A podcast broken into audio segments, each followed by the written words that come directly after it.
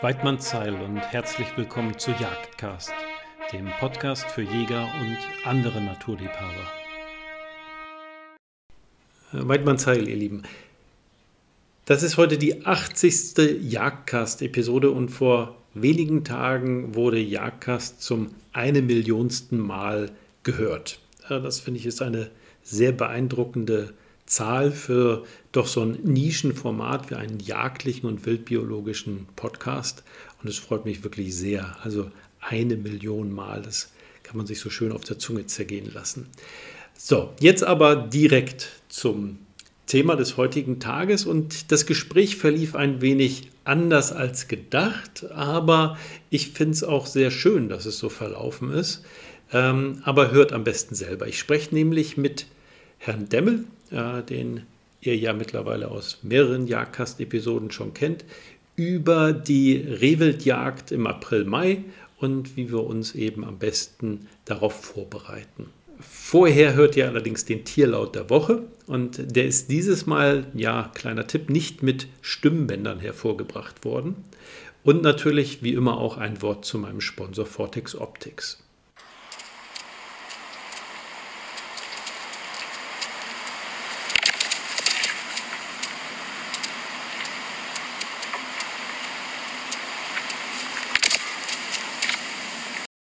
Jagdcast wird dir von Vortex Optics präsentiert.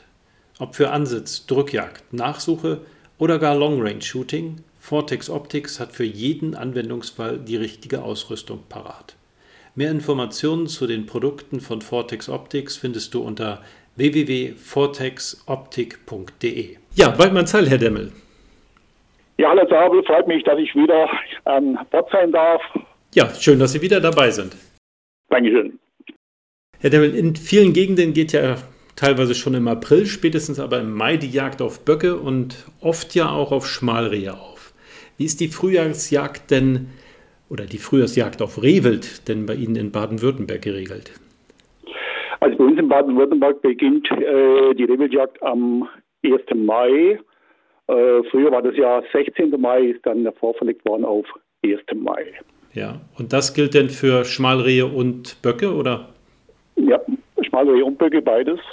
Okay, ist denn bei Ihnen persönlich im Revier alles frei, was die Jagdzeitverordnung so hergibt, oder fokussieren Sie sich da auf ganz bestimmte Stücke? Ja, das ist ganz klar. Äh, denn bei uns ist natürlich, wie die meisten wissen werden, ähm, der Großteil, was die Rehbockjagd angeht, äh, ist natürlich auf die Blattjagd ausgelegt. Und äh, deshalb auch die Vorbereitung im Frühjahr. Ähm, richtet sich auch schon diesbezüglich äh, Richtung Blattjagd, äh, heißt im Klartext. Also bei uns im Frühjahr gilt vorwiegend äh, den schwachen Stücken beziehungsweise die Jugendklasse. Äh, Schmalrehe, aber genauso gut die ähm, dementsprechend die Jährlingsböcke natürlich dann. Hm. Ja, also zumindest hier bei uns, da, da setzt die eine oder andere Ricke ja durchaus schon mal im April. Ähm, nun ja, Sie sehen mit Sicherheit den Unterschied zwischen, zwischen Schmalreh und Ricke äh, intuitiv auf den ersten Blick. Aber worauf sollte man denn generell achten, um zu dieser Zeit eben ganz sicher Schmalreh und führende Ricke zu unterscheiden? Gut, es, gilt grundsätzlich, äh, ob es jetzt schon äh, Anfangs Mai beziehungsweise dann im Juni äh, oder Juli ist. Äh, wie gesagt, äh, die Erfahrung zählt natürlich hier ein geschultes Auge. Aber ich persönlich bin auch der Meinung, ähm, dass es doch ein leichteres ist, äh, die schmalere Anfangs Mai ansprechen zu können, als wie in anderen Bundesländern schon im April. Äh, Im April bin ich noch der Meinung, da haben sie einfach ähm, wie ich das salopp so sagen darf, alle den gleichen dicken grauen Pulli an. Äh, da wird schon etwas schwieriger als wie Anfangs Mai, wo dann die, sage ich mal, die Schmalreh äh, schon dementsprechend verfärben. Also im Endeffekt ist es immer das Gleiche. Also wenn die Ansprache nicht eindeutig ist, bleibt der Finger einfach gerade. Aber wie gesagt, anfangs Mitte Mai ist es dann schon relativ einfach, wenn, äh, wie gesagt, wenn die verfärben und einmal sieht das Gesamtbild, also ähm, natürlich das Gesäuge, das ist immer das Gleiche eigentlich. Aber wie gesagt, vorrangig ist schon ähm, im Frühjahr, dass natürlich auch äh, schwache Schmalrehe entnommen werden, nicht nur Jährlinge. Äh, bei mir persönlich sogar ähm, ich die Wahl habe, lege ich äh, ein schwaches Schmalreh, bevor ich dann irgendwo ein, ein Jährlingsbock, wo ich mir nicht ganz so äh, sicher bin. Also da steht Schmalreh ganz klar ähm, an erster Stelle dann. Ja. Wie bereiten Sie sich denn auf die Bockjagd vor? Oder auf die Rehwildjagd, jetzt mal allgemein gesprochen. Ja. Ja, das sieht man natürlich auch in meinen äh, Filmen, dass mein ständiger Begleiter äh, eigentlich mein Notizblock ist. Ich bin sehr viel im März und April draußen, um zu bestätigen. Das ist einfach ein ganz, ganz wichtiger Punkt. Äh, zu der Zeit kann ich mir schon einen Überblick über den Rewe-Bestand selber verschaffen. Äh, nachher, wenn ich weiß, wo ich die Böcke zu suchen habe, das gilt in der Platzheit und gilt natürlich auch beim Rehbock Vorabschuss, wenn man das so sagen darf, ab 1. Mai. Wenn ich weiß, wo ich die zu suchen habe, ähm, ist das natürlich schon die halbe Miete. Äh, deshalb raus ins Revier, jetzt um die Zeit, heute, heute liegt zwar Schnee, aber morgen sieht das wahrscheinlich schon wieder anders aus.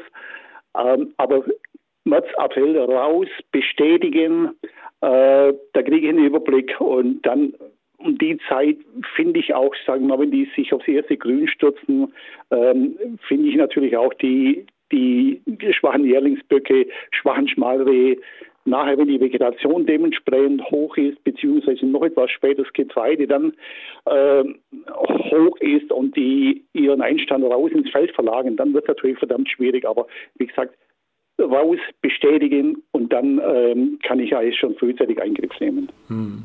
Ja, jetzt machen Sie das schon seit vielen Jahren. Gibt es da gewisse Muster, wo sich eben diese, diese besonders schwachen Stücken, ob nun äh, Jährlingsbock oder Schmalreh, die ja oft auch eher rangnieder sind, äh, wohin die sich zurückziehen oder wohin die abgedrängt werden?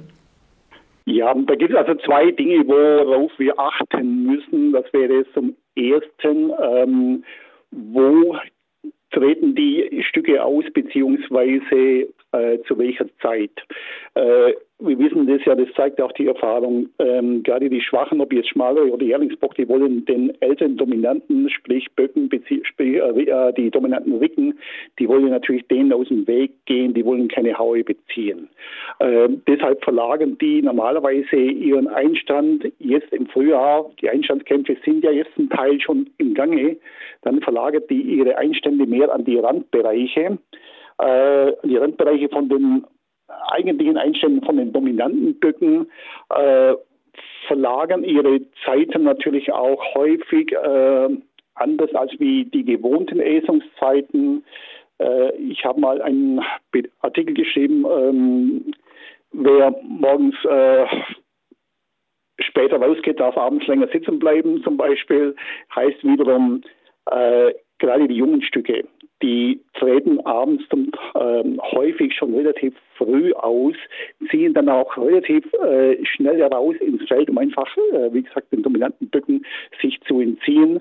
Morgens äh, genau das Gegenteil. Ähm, ziehen die wesentlich später zu ihren Einstellungen zurück. Also heißt für uns, also kleine unscheinbare Nischen jetzt im Frühjahr, ähm, dort oder diese werden häufig von, von schwachen einjährigen Stücken, meist und meist sind es einjährige Stücke besetzt, äh, beziehungsweise dass man einfach äh, mit den Ansitzzeiten selber etwas flexibel ist. Ja, ich sage immer, dass der Bock, den ich morgens nicht schieße, abends nochmal wiederkommt. Ähm, zumindest wenn es kein Grenzbock ist, ist ja. die Wahrscheinlichkeit ja recht hoch. Ähm, aber, aber spielt die Tageszeit bei der Rehwildjagd im Mai eine wesentliche Rolle oder äh, kann man das weitestgehend vernachlässigen? Nein, also ich denke schon, wenn es speziell um die, um, äh, um die Jugendklasse geht, spielt es meiner Meinung nach schon eine dementsprechend große Rolle. Einfach, ähm, weil die wirklich äh, zu etwas anderen Zeiten unterwegs sind, als wie jetzt die dominanten Stücke. Äh, also deshalb lohnt es auf jeden Fall, dass man morgens mal auch ein bisschen länger sitzen bleibt. Äh, da bummeln gerade die jungen Stücke noch äh, häufig ähm, durch einen Einstand. Also einfach mal, wie gesagt, morgens etwas länger sitzen bleiben, abends dagegen etwas früher raus, äh, bringt häufig Erfolg. Hm. Aber das, wie gesagt, das gilt, wenn es jetzt speziell um die, um die Jugendklasse geht. Ja. Wenn, wenn natürlich einer äh, gut äh, die dominanten Böcke, den Platzbock im Mai erlegen möchte, der kann sich eigentlich mehr oder weniger an die in Anführungszeichen äh, normalen Zeiten halten. Ja. Ähm, inwiefern können wir denn im Mai schon die, die Lockjagd auf gerade, oft gilt es ja eben, den geringen Böcken, die, die stärkeren wollen viele ja ähm, zumindest bis zur Blattzeit noch äh, am, ja, am Leben lassen. Ähm, aber äh, können, wir für, können wir vielleicht gezielt auf geringe Böcke schon mal locken im Mai? Also die Erfahrung zeigt eindeutig, ähm, dass wenn schon frühzeitig im Jahr, sprich jetzt Mai, Juni, äh, irgendwie gefiebt, geplattet wird, dass wir im Regelfall mehr kaputt machen, als wir, dass wir etwas Gutes tun. Äh, das hat sich ja überhaupt nicht bewährt. Da wird, werden viele Dinge darüber geschrieben, außer meiner Meinung, meiner Erfahrung nach macht es keinen Sinn, äh, vor Blattzeit ähm, mit dem Blattinstrument da irgendwelche Musik zu machen. Das Einzige, was die Erfahrung wiederum zeigt, was funktioniert, auch zeigt die Praxis einfach, ähm, gerade was ältere Böcke angeht aber nicht mit dem Blattinstrument, sondern äh, da geht es jetzt mehr um Plätzen, um Fegen, einfach den Platzbock aufzuzeigen. Hier ist ein Rivale, äh, der sich eventuell in seinem Territorium breit machen möchte. Und das wird der Platzbock natürlich nicht dulden und schaut hier vermenschlich gesagt nach und dann bekommen wir auch die eine oder andere Chance. Aber es hat mit Blattjagd selber jetzt nichts zu tun. Ja, aber es ist auch Lockjagd auf eine gewisse Art und Weise. Wie würde ich denn da vorgehen? Gut, es ist ähnlich ähm, wie bei der Blattjagd selber nachher. Und zwar wichtig ist erstmal, dass ich mal die Einstände von den Platzböcken finde, mal in etwa. Äh, ich platziere mich dort in der Nähe, am besten natürlich am Boden, wo ich die Möglichkeit habe, mit dem Fuß zu schauen, sprich zu Plätzen, Äste zu knacken. Also man muss jetzt äh, nicht unbedingt äh, die Axt im Walde auspacken, aber hier schon, sage ich mal, ähm, in gewissem Grade einfach einen Nebenbuhl imitieren. Also das wird der Platzbock im Normalfall nicht zu dulden. Äh, bei der Jugendklasse, so wie Sie angesprochen haben, macht das keinen Sinn, weil die einfach, ähm, äh, die haben nicht die Dominanz, die sind froh, wenn sie in Ruhe gelassen werden und äh, da erreichen wir eher das Gegenteil. Hm. Ja gut, die würde man damit wahrscheinlich verschrecken, ja. Ja, genau. Ähm, äh, haben wir aber doch eine gewisse Komponente gerade im Mai. Äh, wir wissen, äh, das Gras ist auf der anderen Seite des Zaunes immer grüner und äh, ich sage immer, was den Kühen ihr Gras, das ist uns Jägern der Grenzbock. Ähm, die befeuern die jagdliche Begierde ja teilweise sehr, sehr stark. Ähm, viele versuchen ja gerade Anfang Mai eben den Grenzbock, ich sage mal, sich zu sichern. Kann ich, auch wenn ich da vielleicht das Risiko laufe, ein bisschen was mit kaputt zu machen, äh, aber kann ich, wenn ich ganz bedacht bin, vielleicht trotzdem im Mai so ein bisschen locken, um ihn vielleicht von der Grenze äh, äh, in sichere Schussentfernung auf meine Seite zu locken? Gut, also ich habe etwas Bauchschmerzen, wenn ich ähm, trotzdem. Äh, es ist ganz, es ist so, also es wäre möglich und zwar die einzige Möglichkeit, wo wir hätten, aber ich selber sage ganz klar, lasse die Finger davon, aber die einzige Möglichkeit, ähm, die es geben würde, ist, wenn wir ähm, mit normalen Viehplauten werden wir nicht viel erreichen, aber wenn wir etwas aggressiver platten würden, ich möchte Ihnen auch kurz äh, erklären, warum, weshalb. Ähm, gerade in der Zeit, wo äh, die Territorien besetzt werden, auch die Einstandskämpfe ähm, da äh, vonstatten gehen, äh, passiert es nicht selten, dass auch mal ein Schmalreh oder ein Ricke äh, irgendwie in der Aggression durch die Gegend gejagt wird. Äh, der Platzbock möchte einfach hier Stärke zeigen, das ist mein Territorium. Und dann kommt es nicht ganz so selten vor, dass auch mal äh, ein Schmalreh oder eine, eine Ricke dann nicht das direkte Geschrei, aber dann schon etwas äh, im Bedrängnis dann äh, Laute von sich gibt. Aber ich kann es nur wiederholen, ich persönlich äh, würde die Finger davon lassen, weil zur späteren Platzzeit, wie gesagt, äh, tue ich mir mit solchen Aktionen keinen Gefallen. Mhm. Wie würde das denn klingen? Können Sie das mal vormachen?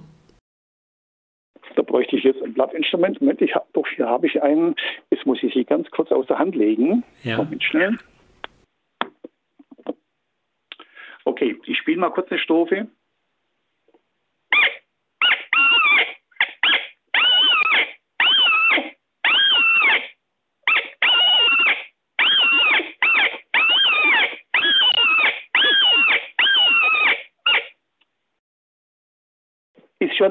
Kleine Ähnlichkeit mit dem Geschrei, aber das ist im Endeffekt ein Stück, wo ein Bedrängnis ist.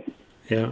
Hat also nichts mit, mit Brunftlauten zu tun, ist einfach, gut, früher sagt man Angstgeschrei dazu, ähm, aber das ist einfach ein Stück, wo, wo bedrängt wird und dann diese Laute von sich gibt. Ja. Und die Überlegung dahinter ist denn, dass der, dass der Platzbock, der da seinen Einstand hat, eben entsprechend ähm, animiert wird, nach dem Rechten zu gucken, weil da genau. jemand anderes sein Unwesen treibt, ne? Vollkommen richtig. Ja.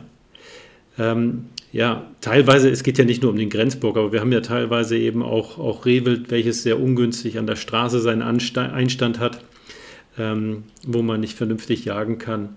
Für solche Fälle wäre das dann durchaus vorstellbar, das entsprechend zur Anwendung zu bringen. Ne? Gut, aber wenn, dann bitte nicht übertreiben. Ähm, Im Regelfall, also ich selber lasse die Finger grundsätzlich davon und äh, wenn ich äh, solche Situationen habe, wo jetzt einfach, das muss ja nicht, nicht, nicht, nicht unbedingt eine Box sein, es sind auch weibliche Stücke, wo nahe der Straße zum Beispiel stehen, Schmalreihe und so weiter. Gut, da muss ich halt meine Ansitzmöglichkeiten dementsprechend verlagern, ähm, um die äh, habhaft zu werden. Aber ein Heilmittel ist ähm, das Platten in Anführungszeichen um diese Jahreszeit mit Sicherheit nicht. Ja. Gut, das heißt, äh, ich hätte jetzt eigentlich die Frage, ob es auch eine Strategie gibt, äh, eben die, die Schmalrehe äh, in, in angemessene Schussentfernung zu locken, weil die, die, mit denen passiert ja auch einiges. Ne? Die, die sind bis dahin eigentlich permanent mit, mit ihrer Ricke zusammen gewesen, ähm, werden aber auch teilweise jetzt doch schon recht grob äh, beiseite geschoben. Gut, da gibt es oder würde es eventuell die Möglichkeit geben, ähm, habe ich selber auch schon praktiziert. Ähm, kommt immer darauf an, wie lange äh, oder wie viel Zeit da ins Land ging, bis äh, wo, die, wo, die, wo die Kitze vom Vorjahr, sprich jetzt Schmalreh, abgeschlagen wurden. Äh, wenn es sich jetzt um, um, um wenige Wochen handelt, dann reagieren die zum Teil natürlich auf den Kitzvieh. Einfach der Kontaktlaut äh, Mutter-Kind, wenn man das für menschlich so sagen darf, ähm, kommt nicht ganz so selten vor, weil für die ist es natürlich auch schwierig loszulassen. Ähm, sprich, die Kitze äh, von der Wicke los, dass, dass die einfach sich, ähm, man muss sich, wie bei uns Menschen vorstellen, ähm, und die äh, halten oder versuchen natürlich noch über einige Zeit äh, Kontakt zu halten, die bleiben noch in der Nähe, werden natürlich von der Wicke immer wieder abgeschlagen. Ähm, aber wenn natürlich schon eine Wicke jetzt am Anfang, Anfang Mai gesetzt hat, dann hat die natürlich schon Minimum zwei bis drei Wochen vorher ihre Kitze abgeschlagen. Äh, gut, dann bezweifle ich, ob es dann noch funktioniert. Dann kann es eher passieren, äh, dass einfach auch die Ricke selber, ich habe das auch schon erlebt, also eine hochträchtige Ricke, sage ich mal, auch, dass die auch auf den Kitzvieh zusteht, weil das steckt einfach drinne, äh, der Mutterinstinkt und dieser Klagelaut, ähm, beziehungsweise Kitzfieber oder Kitzklagelaut. Äh, also ich bin da immer, immer, immer sehr, sehr, sehr vorsichtig, äh, da groß im Revier Musik, Musik zu machen. Äh, es hat sich also einfach äh, ja, nicht gut bewährt. Also zum einen bringe ich natürlich auch sehr viel Unruhe ins Revier und ich ich kenne es auch aus, aus, äh, aus Erfahrung, ähm, wenn ich den Leuten äh, sage, okay, geht im Mai zum Platten, dann rennen die los und dann wird ähm, gepfiffen auf Teufel komm raus. Ähm, gut, äh, würde ich da eher ähm, weniger ist mehr. Ja, ja gut. Äh, können wir im Sommer nochmal drüber sprechen, wenn es denn ja. an, die, an die Blattzeit geht. Ja. ja, da ist es eingebracht mit Sicherheit. Ja, gibt es ansonsten so im, im Mai etwas, was, was wir vielleicht gerade äh, mit Blick auf das, äh, das Rehwild berücksichtigen sollten? Ja, gut, aber äh, weiß Mai. Ähm, für mich sind die, die damit ich nachher auch zum Erfolg komme und einen Überblick, äh, einen Überblick bekomme, sind, wie schon angesprochen, die Monate März, April und da gilt es natürlich auch, die mit offenen Augen durchs Revier zu gehen. Wo finde ich zum Beispiel fähige Stellen, wo finde ich Plättstellen? Äh, Klar, wenn ich solche Dinge äh, sehe, weiß ich im ersten Moment natürlich mal nicht, okay, um was für einen Bock es sich handelt. Aber es sind auf jeden Fall wichtige Hinweise, äh, dass der Bock hier eventuell ein Territorium besetzt hat. Äh, das sind Hinweise, fürs Frühjahr, beziehungsweise aber auch nachher für die Blattzeit. Im Frühjahr wissen wir, der Bock fägt ja erstmal, um, um seinen Bast loszuwerden, beziehungsweise dann um sein Territorium zu markieren. Und er fägt natürlich dann weiter bis Ende Brunst und dann ähm, gibt es ein Territorialverhalten auf. Ähm, aber gerade im Frühjahr sind das wirklich sehr, sehr wichtige Dinge. Äh, Pflegestellen, Plättstellen, die Augen offen halten. Ich notiere mir wirklich alles. Ähm, je nach Größe vom Revier, äh, gut, ich habe hier natürlich mein eigenes Revier mit äh, 1000 Hektar und dann noch die Verwaltung ähm, mit ein bisschen mehr.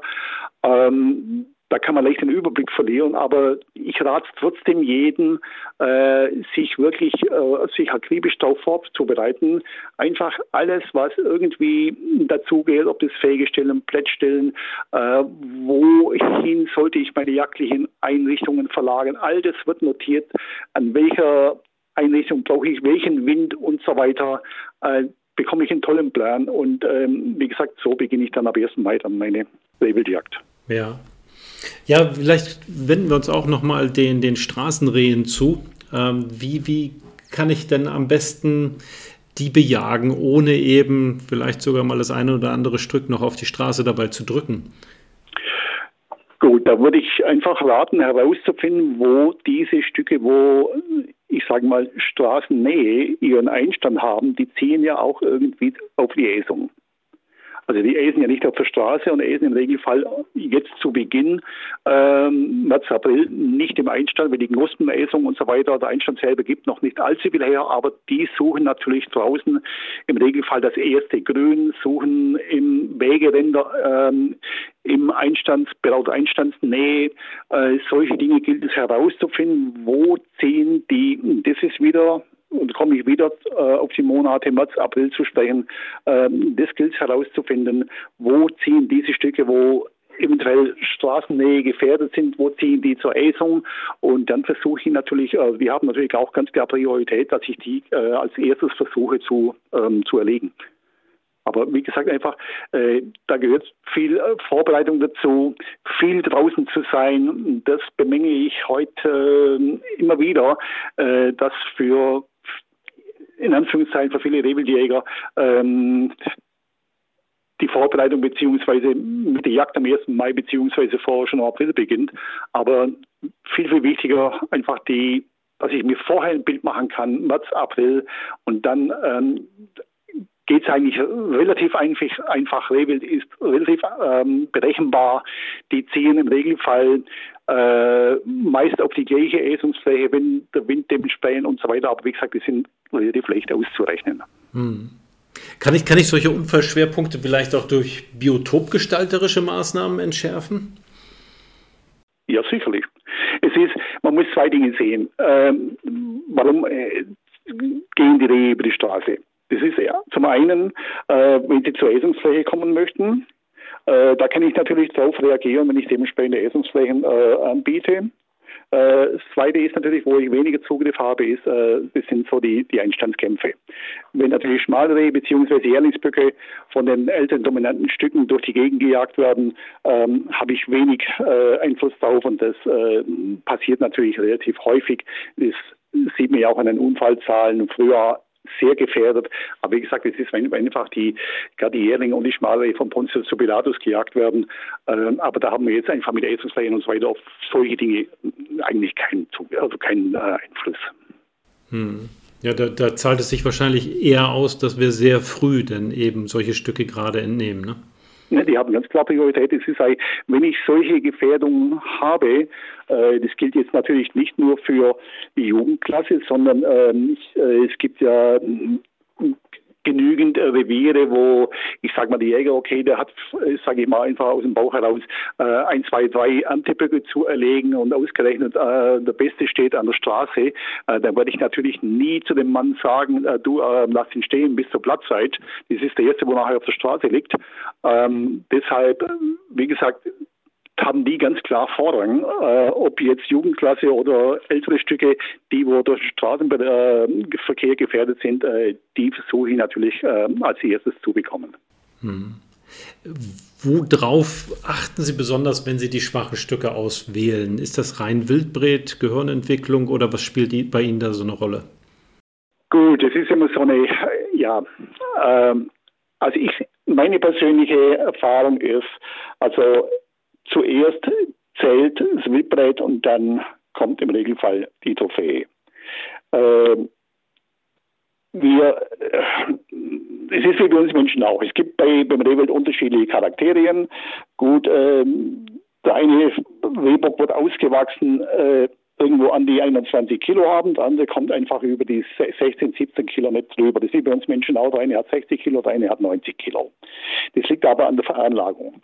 Äh, großteils an der Veranlagung. Äsung, Ruhe, Deckung und so weiter spielen natürlich auch mit eine Rolle, aber ähm, für mich ist der allgemeine Eindruck, wenn das Stück für mich einen gesunden Eindruck macht äh, und jetzt, wenn dann auch die Trophäe nur eine Dreiviertellauscher hohe Gabel ist, äh, okay, dann äh, hat es für mich Vorrang, als wenn ich jetzt ein, ein, ein Kümmerling habe, wo jetzt äh, von Haus aus nur keine Ahnung, ich habe einen Jährlingsbock erlegt äh, mit 6,5 Kilo.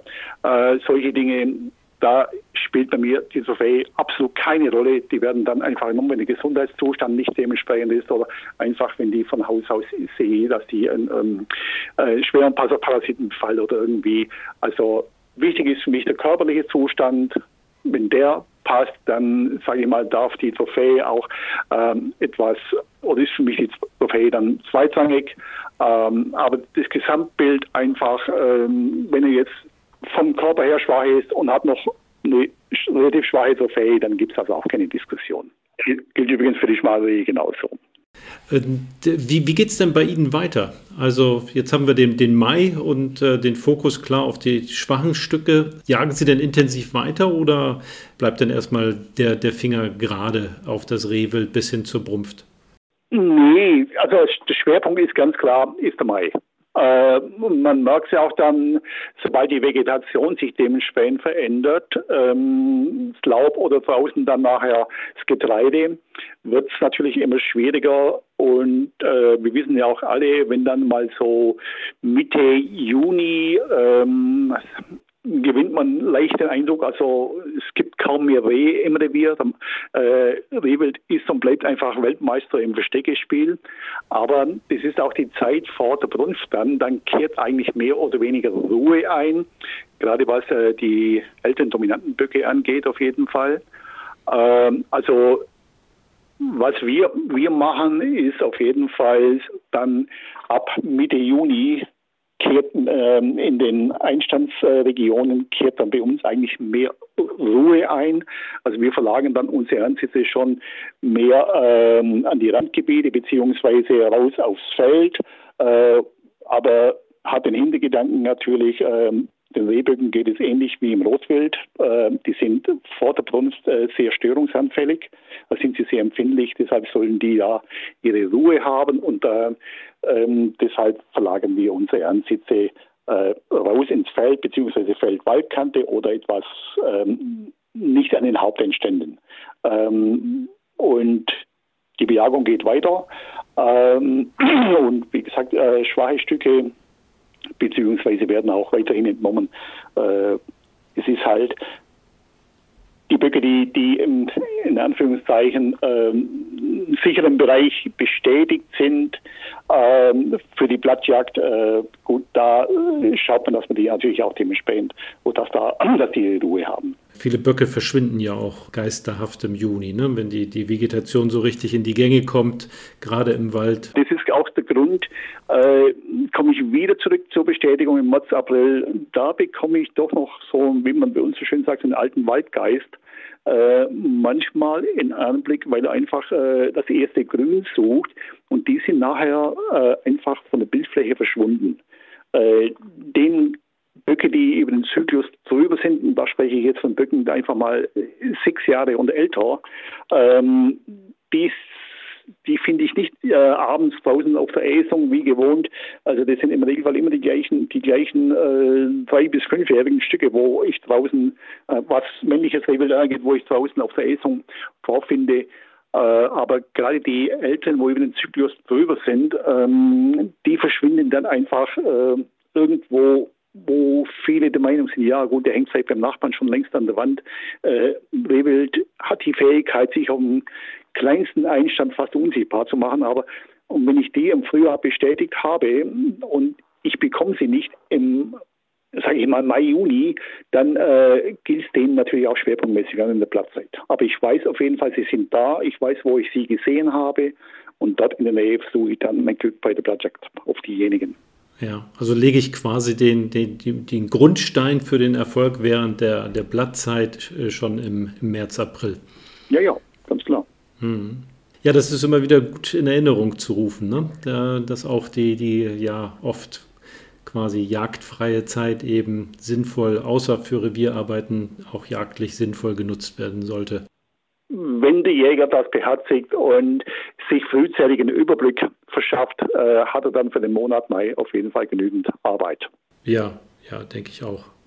Und ich finde, das haben Sie, haben Sie schön äh, rübergebracht. Also auch, ähm, ja, Sie, Sie haben recht, man, man kann äh, immer, immer viel in gewisse Dinge hineindichten, aber es ist auch einfach schön, wenn man einfach mal sagt, nee, also ich, ich verkaufe zwar locker, aber im, im Mai äh, lasst besser die Finger davon. Finde ich sehr sympathisch.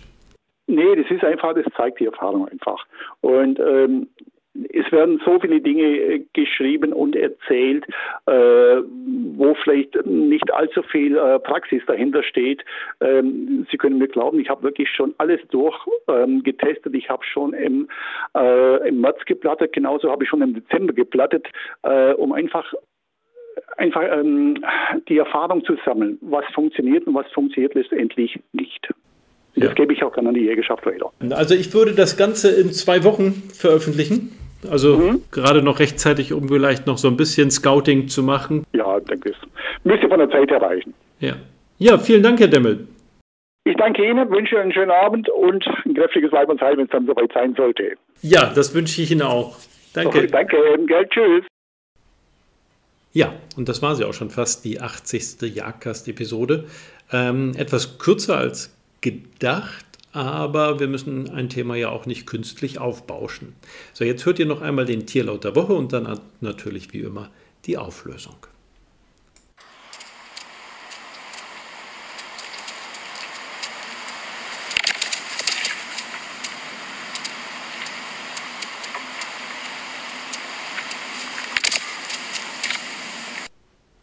Okay, ich weiß, das war jetzt heute echt unfair, aber es handelt sich um die Geräusche, die das Steinbild, also ganz konkret die Steinböcke bei ihren Brumpfkämpfen machen. Dieses Stampfen mit den, mit den Schalen und äh, natürlich das Aufeinanderkrachen der, der Hörner. Ähm, ich habe ehrlich gesagt keinen besseren Laut eines, eines Steinwildes ähm, gefunden. Falls da aber jemand von euch etwas hat, seid doch bitte so lieb und schickt mir das einfach mal zu. Die E-Mail ist ja bekannt, jagdcast.gmx.de. Würde ich mich sehr freuen. So, das soll es jetzt aber auch wirklich gewesen sein. Ich hoffe, es hat euch gefallen und würde mich freuen, wenn ihr in 14 Tagen wieder mit dabei seid. Bis dahin wünsche ich euch alles Gute und wie immer, Weidmanns Heil.